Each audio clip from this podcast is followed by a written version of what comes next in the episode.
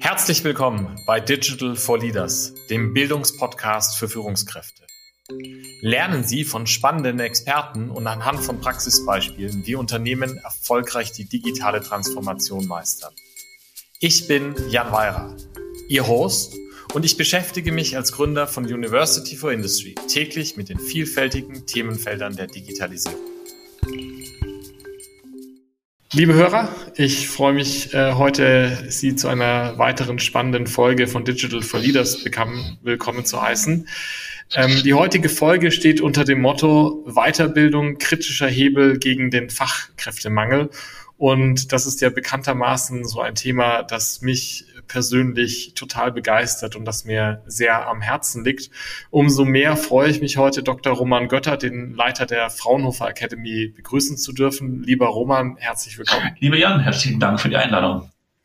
Ja, ich danke dir ähm, für deine Zeit und ich freue mich schon auf die Diskussion mit dir heute. Ähm, ich denke, wir fangen vielleicht mal damit an, dass du dich einfach mal kurz vorstellst, wer du bist und was du so tust. Ja, sehr gerne. Wie gesagt, mein Name ist Roman Götter. Ich leite jetzt seit gut 15 Jahren die Fraunhofer Akademie, die Weiterbildungseinrichtung von Fraunhofer für unsere Kunden.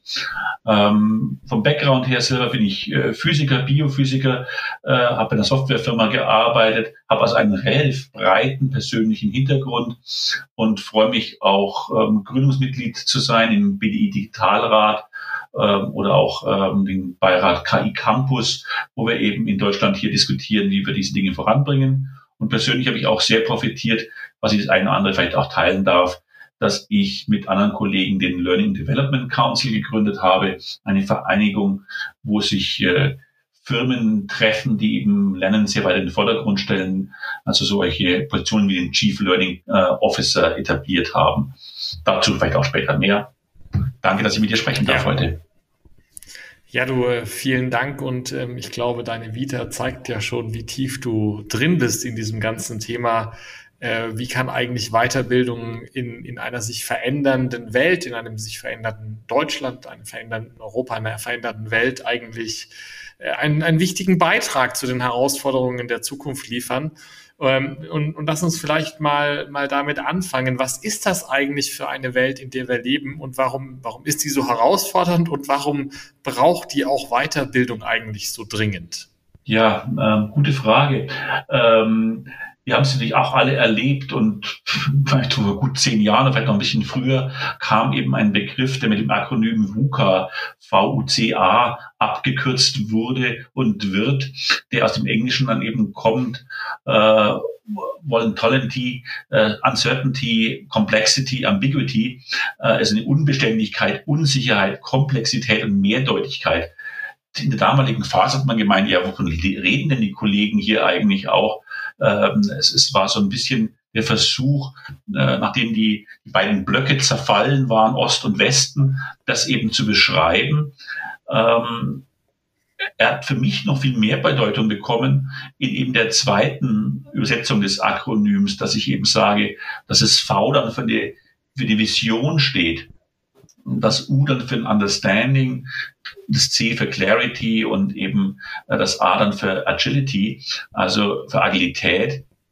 Das heißt, dass man hingeht von einer Problembeschreibung, wie schwierig ist die Welt, hinkommt zur Überlegung, ähm, wie kann ich damit umgehen, dass sich eben vieles ändert. Und ich glaube, es hat jetzt jeder erspürt in der äh, ja, die Welt auf den Kopf stellenden Corona-Krise, was sich hier alles verändert hat.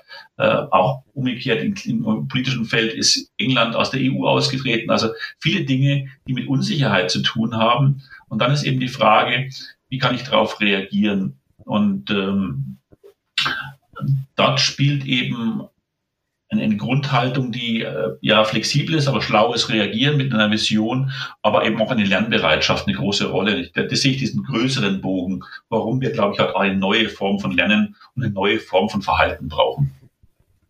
Ja, ja, total, total spannend, ja, und ich, ich finde es auch spannend, wie eigentlich ja dieser, dieser Begriff der VUCA-Welt, ja, äh, 30 Jahre ja in einer gewissen Weise ja zurückgeht, ja, und ich glaube, in, in diesen Zeiten des digitalen Umbruchs, jetzt äh, sicherlich ja nicht nur durch Corona, aber eigentlich ja schon nochmal massiv in meiner Wahrnehmung beschleunigt durch Corona natürlich eine Riesenwelle äh, geschlagen hat und eine Riesenbedeutung bekommen hat, denke ich.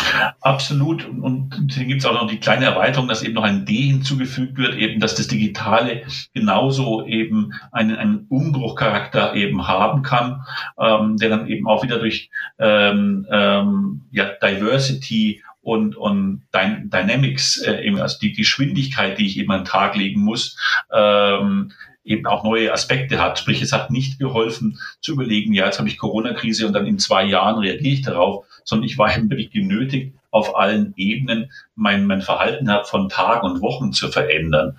Ähm, nicht freiwillig, aber wir haben auch die positive Erfahrung gemacht, dass wir wie ein äh, Schwimmer, der ins kalte Wasser geworfen wurde, eben sagen wir, hopp, ja, Schwimmen klappt wieder und jetzt gucken wir mal, wo das Ufer ist das nächste. Ne? Ähm, ja. und solche Blickwinkel auch positiv aufzunehmen. Ja, total spannend, ja.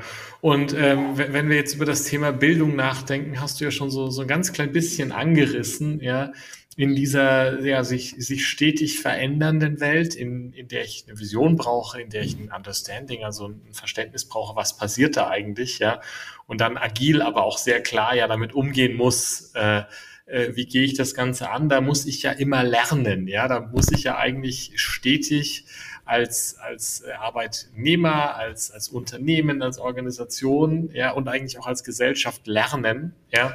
Das ist was, wo ich manchmal so das Gefühl habe, da tun wir uns in Deutschland eher noch so ein bisschen schwer. Teil, teilst du das? Siehst du das anders? Siehst du da vielleicht Beispiele, wo du sagen würdest, klappt schon oder klappt woanders auch besser? Ich glaube, unser Grundnaturell in Deutschland ist schon auch das Verharren. Ne? Also wir haben jetzt hier eine Phase, äh, 70, 80 Jahre äh, mit viel Erfolgen gehabt ähm, und wir sehen es, ne, hoffen aber natürlich irgendwie, dass auch die alten Modelle noch ziehen. Und man sieht es vielleicht auch im Halten eben von, von großen Konzernen, die sagen, ja, vielleicht kann ich doch Verbrennermotoren noch ein bisschen länger betreiben als sinnvoll. Ne? Also diese, dieser, dieser mehr in Amerika Freude auch eben der, der Zerstörung, dass man eben wirklich Neues macht. Da ist dann doch Deutschland mehr der, der stabilen Strukturen, der Dauerhaftigkeit, ähm, Stärke in unserem Charakter. Ähm, wir können es schon, wenn wir müssen, aber wir müssen so ein bisschen getrieben werden. Das ist so mein erstes Gefühl als Deutscher, der aber halt auch nur begrenzt die anderen Kulturen kennt. Hm. Wenn wir jetzt, wenn wir jetzt sozusagen über Lernen nachdenken und eigentlich über dieses, dieses stetige Lernen, wäre so ein Begriff, der für mich irgendwie da auch einspielt, der ist eigentlich dieser Anspruch des lebenslangen Lernens, ja. ja? Und das ist ähm, mir mit meinen Kindern natürlich äh, irgendwie gerade in der Corona-Zeit sehr bewusst geworden, dass da mit diesem lebenslangen Lernen bei den Kleinsten das eine oder andere gut läuft und das eine oder andere schlecht läuft. Ja. Und lebenslanges Lernen ist natürlich auch das, wo du und ich uns jeden Tag beschäftigen, nämlich die Weiterbildung. Ja. Hast du da vielleicht ähm, ja so ein paar Sachen gesehen, wo du sagst, ja, lebenslanges Lernen von den Kleinsten bis hin in die Unternehmen klappt irgendwie gut und da können wir uns was abschauen? Erst einmal, glaube ich, ist ein, ist ein kleiner Begriff zwischen uns beiden, ist der Begriff ja klar. Aber eben Weiterbildung geht davon aus, dass es irgendwo mal so eine Schulphase gegeben hat, dann einen Bruch und dann irgendwie bemühe ich mich, äh, dann doch wieder was zu lernen in irgendeiner Form. Der Begriff lebenslanges Lernen, so wie wir ihn, glaube ich, verwenden, ist mehr so diese grundsätzliche Bereitschaft, diese Lust darauf, auch dieses Stolzsein darauf, immer wieder was Neues gelernt zu haben und es auch übermorgen wieder einsetzen zu können. Wenn ich mich an eine Schulzeit erinnere, dann gab es Riesenfeten, Hurra, die Schule ist zu Ende. Die Abi-Feier war ziemlich exzessiv. Ähm, und ja. dieser Gedanke, wieder zur Schule zurückzukehren oder zur Uni zurückzukehren, also als ich die TU München verlassen habe, gab es das nicht. Ne? Ich bekam da halt meine Doktorurkunde rübergereicht und habe mich fast enttäuscht gefragt, war's das? Äh, und dann mhm. sie, ja, was erwarten Sie? Ne? Und erst zehn Jahre später wurde ein Alumni-Verein gegründet. Ne? Äh, und die TU München macht heute auch äh, sehr schön Weiterbildung.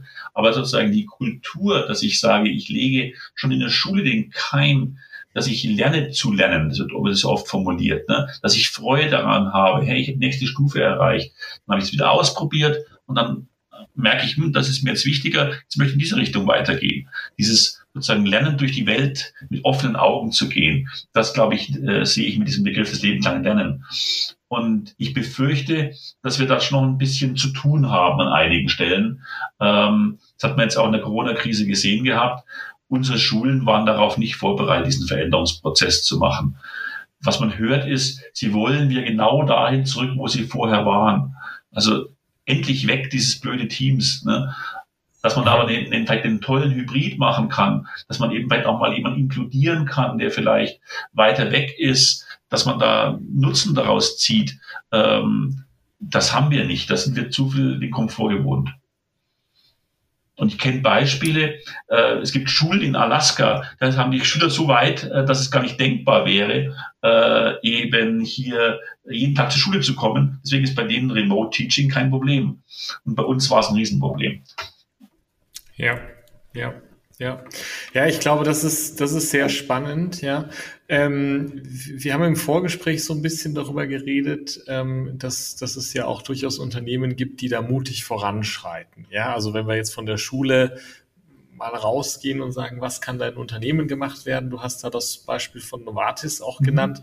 Vielleicht kannst du da ein paar Kommentare dazu sagen, weil das, das fand ich eigentlich ja ziemlich beeindruckend. Wie kann das dann eigentlich gehen, Weiterbildung auch ernst zu nehmen in dieser späteren Phase? Absolut. Also ich muss mich sagen, das war auch einer der absolut positiven Effekte jetzt während der Corona-Krise. Dieser, ich hatte es vorhin erwähnt, diesen Learning Development Council äh, ist, ist eine äh, aus, aus England organisierte, äh, aber eine weltweite Zusammenschluss eben von Firmen, die sagen, ja, was ist unser Kernasset? Was ist das Besondere, das uns ausmacht? Es sind eben unsere Mitarbeiter. Und in die möchten wir investieren. Hier möchten wir Strukturen schaffen, die, die Lernen unheimlich leicht machen. Und jetzt genau diese Gruppe, die sich eben ja, halbes Jahr, dreiviertel Jahr vor Corona gefunden hatte, ungefähr 20 Firmen, und dann selber in diese Corona-Krise hineingestürzt ist. Und dann zu beobachten, wie toll die damit umgehen konnten, das war echt fantastisch. Ähm, da, da waren dann eben Leute, die, die sonst jeden Tag ins Büro gependelt sind, in ihrem Homeoffice äh, äh, Mini-Shelter irgendwo draußen in England Kolleginnen von der Deutschen Bank ist da gerade die Situation, die ich gerade hier schildere, äh, zu Hause und keiner hat es gemerkt. Die Arbeit war trotzdem äh, perfekt gemacht. Und diese. Firmen, äh, und die, du hast jetzt ein Novartis Beispiel gebracht, weil der Kollege ähm, hier Simon Brown ist der Leiter dort, Chief Learning Officer dort, hat eben in einen, einen Case aufgebaut, wo er sagt, äh, mit der Hilfe seines CEOs, dass wir in, dass die Firma in fünf Jahren eben eine vollkommen Lernkultur hat er schon im, im ersten und zweiten Jahr fantastisch geschafft, auch erste Preise schon gewonnen. Und im Kern wird erstmal gesagt, Lernen ist etwas Gutes. Ähm, und äh, wir schaffen eine Infrastruktur für unsere Mitarbeitenden. Und wir gucken auch erstmal, wo stehen die? Dann waren es halt ungefähr 30 Stunden, die sie im Jahr investiert haben. Ähm, und haben eben dann wirklich das CEO-Level als Ziel gesetzt, äh, CEO-Backing, äh, 100 Stunden im Jahr. Das sind immerhin fünf Prozent. Das heißt, hier ist einfach eine Neugierde eben auf das Neue. Und das war sozusagen in der Nutshell, Sie haben schon im zweiten Jahr die ersten Erfolge gesehen. Sie haben äh, mehr Verbleib der, ähm, Teil, der, der, der Mitarbeiter in der Firma gesehen. Sie haben gesehen, dass sie äh, mehr Talente und leichter Talente eben onboarden konnten, weil diese neue Botschaft eben unheimlich gut bei den vorhandenen und bei den potenziellen äh, Arbeitnehmern ankam. Das finde ich, also finde ich ein fantastisches Beispiel. Ich, ich, ich fand das, ich fand das irgendwie auch ein so mutiges Beispiel, ja, voranzugehen und zu sagen, ich investiere da jetzt fünf Prozent meiner Arbeitszeit, weil das ist, äh, wenn, wenn ich da ganz unternehmerisch drüber nachdenke, das ist ganz schön viel Geld. Absolut. Ja.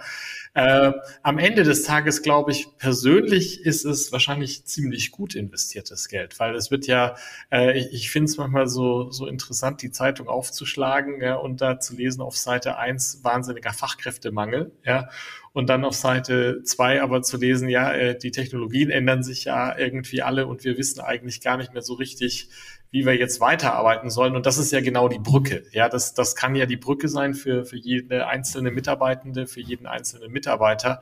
Wie komme ich denn aus der alten Welt in die neue? Wie komme ich auch rüber in die digitalisiere, äh, digitale Welt, in die digitalisierte Welt?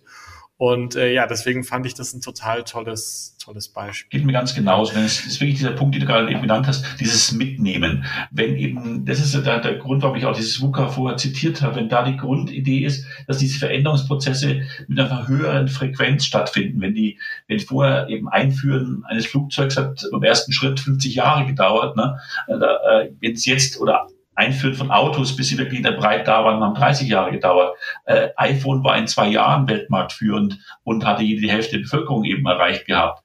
Das heißt, ich muss dann in einer viel höheren Geschwindigkeit äh, auch mein Wissen aufbauen. Und dann kann ich mir eben nicht den klassischen Ansatz des Entlassen und Neueinstellens leiten, leisten. Ich muss mit meinen vorhandenen Talenten eben diese Bereitschaft, die ich vorher gesagt habe, diese anstacheln zu sagen, du bist heute schon toll und wir helfen dir, dass du auch morgen toll bist. Und nicht, dein Kollege kann das besser und du bist entlassen. Ne? Das ist einfach eine andere Denkweise. Ja. Sprich, das Investieren in Re- und Upskilling, das wirklich äh, als, als ja, Chefsache zu machen, das scheint mir sehr, sehr wichtig zu sein.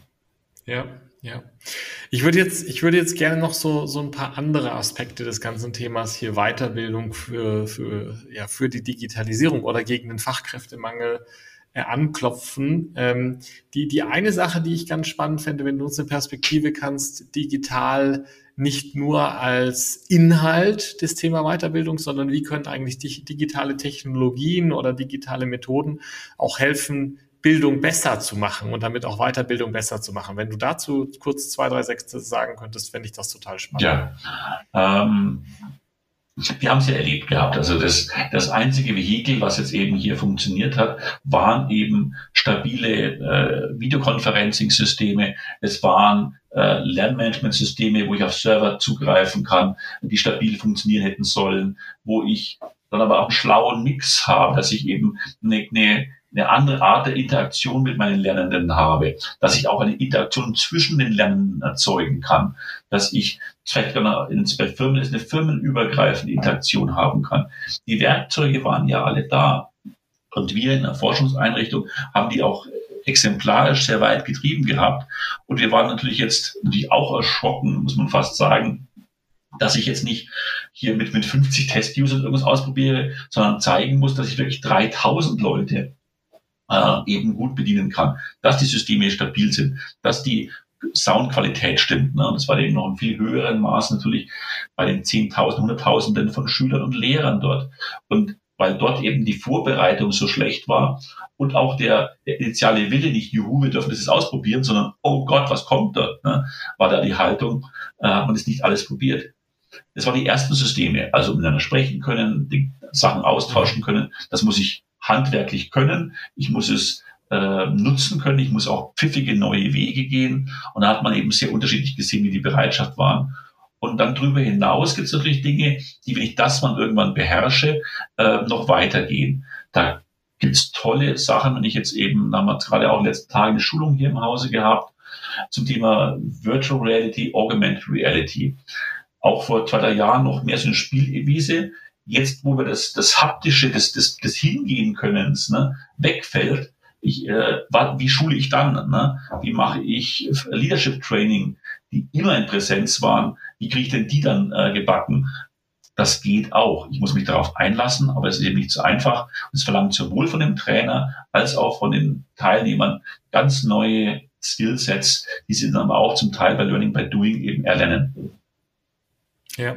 Und sag mal, sind aus deiner Sicht auch so Themen wie, wie künstliche Intelligenz oder Blockchain-Dinge, die, die auch irgendwie helfen können im Sinne von, das sind Basistechnologien ja Stand heute, ja, die aber vielleicht auch die Weiterbildung und das Lernen erfolgreicher machen? Da gibt's auch schöne Anwendungsfälle. Ähm, ähm, und das ist, glaube ich, auch mein Punkt, wo ich sage, wenn ich das Digitale wirklich als auch als positive Erfahrung haben will, muss ich mich rantrauen, solche Projekte in jeder Firmengröße einfach mal anzugehen. Jetzt in Bezug auf Lernen ist, ist AI äh, oft einfach auch ein Recommender-System. Ein, äh, dein Kollege hat gelernt und war damit erfolgreich. Man muss dieses abwägen natürlich eben, wie weit man hier den Datenschutz auch beachtet. Das ist vor allem auch im deutschen Blickwinkel sehr, sehr wichtig. Aber wenn ich als Lehrer wirklich die Klasse insgesamt in ihrem Lernverhalten sichtbar machen kann ne, und sehe, okay, diese Gruppe hier hat noch echt Defizite bei dem Thema, Also investiere ich nochmal einen weiteren Tag, dann kann mir die Technologie, hat das Potenzial, mir enorm zu helfen. Und anderes Thema, das war auch eine Aktivität, die wir in der eigenen Forschung gemacht haben. Blockchain eignet sich zum Beispiel ganz hervorragend, um Bildungszertifikate abzubilden. Das sind äh, viele Dinge jetzt passiert und wir haben es jetzt auch gesehen gehabt beim also auch Impfausweis, also dass der dann eben in der App auch über Blockchain abgesichert äh, eben ähm, dargestellt ist. Also da ist viel möglich und es entstehen eben jetzt mehr Use Cases und man ist früher bereit, sie umzusetzen. Das ist gut so. Ja, also ich, ich finde das total spannend. Äh, ich würde, ich würde am liebsten noch eine, eine, Stunde weiter diskutieren. Das können wir leider nicht in der Länge unseres äh, Formates. Ja, ich glaube aber ein total spannender Einblick dahingehend, wie in, in einer sich verändernden, immer agiler werdenden, immer schneller werdenden Welt Weiterbildung eine wichtige Rolle spielt, wie die Digitalisierung die Weiterbildung braucht und gleichzeitig digitale Technologien auch die Weiterbildung ja, befähigen. Ich finde das total ähm, spannend. Ja, ich ähm, hätte zum Abschluss, so wie in jeder unserer Folgen, zwei kurze Fragen noch an dich. Und zwar wäre meine erste Frage, wenn du an unsere Hörer denkst, ähm, fällt dir da ein Blog, ein Podcast oder ein Buch ein, wo du sagst, das würde ich einfach mal empfehlen, das, das mal zu lesen oder zu hören oder anzuschauen, wäre irgendwie sehr spannend. Also bei mir liegt gerade äh, das Buch eben meines Kollegen Simon Brown auf dem Tisch. Er hat es den The Curious Advantage genannt, also die Neugierde als Vorteil und führt das eben sehr lesbar, sehr gut aus. Das würde ich jedem in die Hand legen, äh, das eben zu vertiefen. Ja, super, vielen Dank. Liegt bei mir noch nicht. Ich schenke es dir als Dankeschön für den Podcast versprochen. Das ist nett, vielen Dank. äh, Freue ich mich schon drauf. Ja, und dann, dann zum Abschluss, äh, wenn, wenn du hier an unsere Zielgruppe denkst, an Führungskräfte, an, an digitale Enthusiasten, was sind so die drei Sachen, die du jedem wünschst, dass er sich die merkt oder die mitnimmt in Sachen Weiterbildung im Bereich Digitalisierung? Gute Frage.